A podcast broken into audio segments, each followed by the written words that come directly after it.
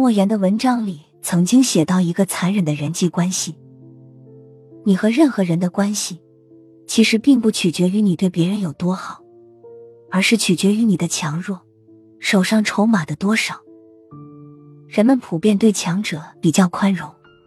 而即便弱者没做错什么，也会被苛刻对待。就算你一味忍气吞声，往往也会被看成廉价的讨好。所以，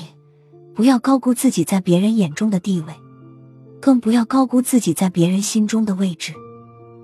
如果我们摆脱不了人际关系的束缚，又想相处的自在，那你就得在人群中有点分量。不让人忽视你，又不让人看不起你，还在关键的时候想起你，那我们就要拼命的努力去证明自己。人家不会无缘无故去注意到你，也不会突然给你机会，前提就是你能证明你自己。